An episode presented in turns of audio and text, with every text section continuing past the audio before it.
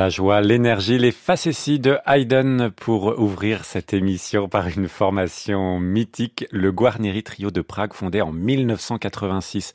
Vous étiez bébé qu'ils jouaient déjà et qu'ils enregistraient déjà. Un trio qui n'a jamais changé depuis ses origines. C'est dire à quel point ce trio a fait les richeurs du label Praga, des versions qui sont mythiques, notamment les trios de Dvorak. Et pour fêter leur plus de 35 ans de carrière, ils enregistrent aujourd'hui quelques trios de Haydn pour la première fois. Ce Haydn est un jardin paradisiaque impeccablement entretenu pour l'auditeur, nous dit la revue Pizzicato à propos de cet enregistrement.